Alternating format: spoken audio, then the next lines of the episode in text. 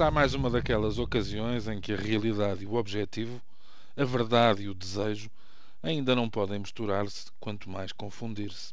Mas enquanto se fala nisso, enquanto se expõem os compreensíveis, mas inaceitáveis disparates de uma sociedade em que nem sequer é de bom tom continuar a referir discrepâncias, enquanto houver para divulgar números como aqueles que agora são revelados e com a chancela da Comissão Europeia, é caso para dizer que vale tudo menos o silêncio.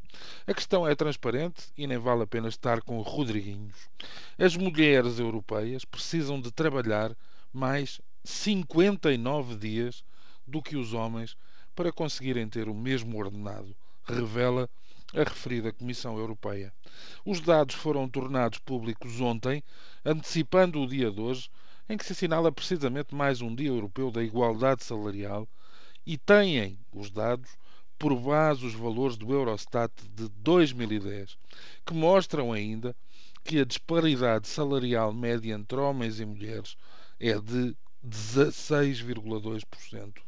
Este evento, à escala da União Europeia, assinala o número de dias extra que as mulheres têm de trabalhar para atingir o mesmo montante auferido pelos homens. Atualmente, 59 dias, o que significa que este ano calha a 28 de fevereiro. Lê-se no comunicado da Comissão Europeia.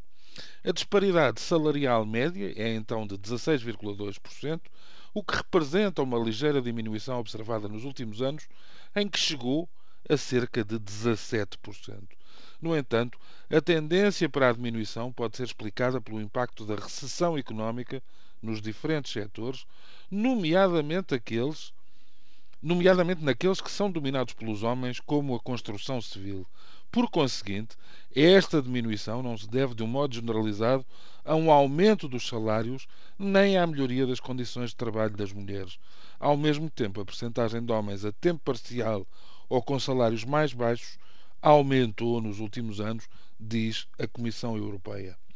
O único motivo de relativo regozijo para Portugal também sujeito a uma alta taxa de desemprego, está na circunstância do seu resultado, 12,8%, se colocar bastante abaixo dos 16,2% da média europeia e ainda mais distante dos 22,3% registados na poderosa Alemanha.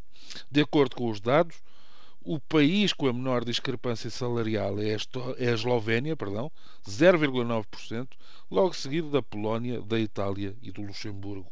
Portugal aparece em sétimo lugar. Se pensarmos que a Casa Europeia estará entre as supostamente mais evoluídas, é fácil perceber como a caminhada ainda será longa até ao equilíbrio. Para continuar a andar na direção certa, é preciso perceber que esta é uma causa comum e que quem fica a ganhar com as diferenças são, feitas as contas, os suspeitos do costume. Bom dia.